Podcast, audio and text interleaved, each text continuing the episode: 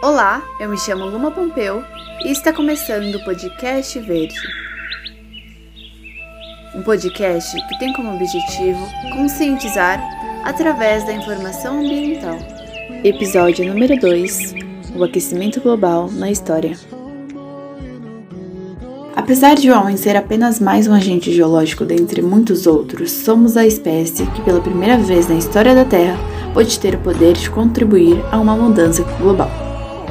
É bastante arriscado continuarmos da mesma maneira como tem se feito até agora, ou seja, emitindo gases de efeito estufa sem preocupações. O preço das consequências em assumir este risco pode ser mais alto do que medidas de prevenção a serem adotadas.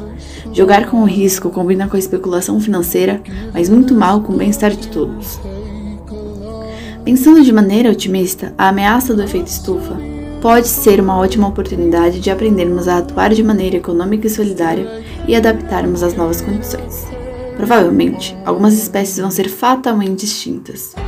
Outras continuarão a sua luta pela sobrevivência e evolução, como tem ocorrido tantas vezes durante a história geológica.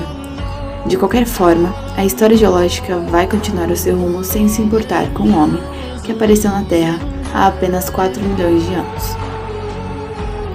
Entretanto, se houver um aquecimento global devido à ação do homem, o efeito estufa e as suas consequências durarão por cerca de um milênio, ou seja, será um fenômeno passageiro e imperceptível na escala do tempo geológico. Após isso, o clima na Terra novamente esfriará ao vir uma nova glaciação. A nossa evolução também foi influenciada pelas mudanças climáticas. Esta ocorreu durante a alternância de períodos glaciais e interglaciais.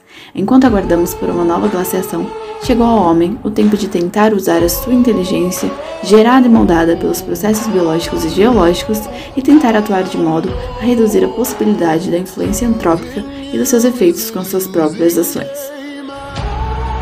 Estas ações são as reduções no consumo de combustíveis fósseis, pesquisa de fontes energéticas alternativas, pesquisa interdisciplinar de mudanças climáticas, reciclagem e, é claro, maior respeito ao meio ambiente.